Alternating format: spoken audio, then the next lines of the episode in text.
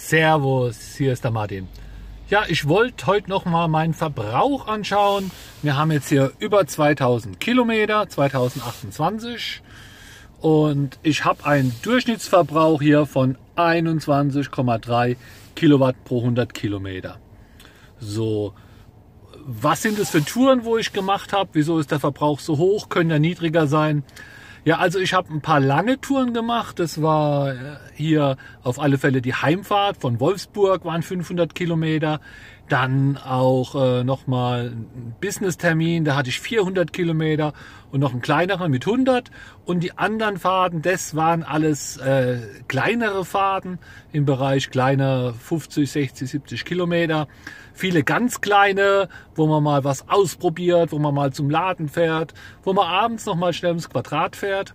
Und ihr seht jetzt auch, ich geize nicht mit Heizen. Hier rutscht gerade die Schneeflocke runter oder das, das Eis vom Auto. Muss im Moment im Auto ein bisschen warten und dann mache ich mir es natürlich schön gemütlich. Und auch morgens gucke ich, dass ich immer hier äh, ein bisschen vorheiz. Also wenn hier Schnee oder Eis drauf ist, dann kratze ich nicht, sondern ich lasse das einfach hier äh, von der Klimaautomatik hier weg, wegheizen. So, das heißt, ich hoffe, dass wenn es wärmer wird, dass ich hier dann auch deutlich unter die 20 komme. Fahren tue ich im Eco-Modus. Und ja, ich habe irgendwann mal gesagt, ich versuche so die 110 zu fahren.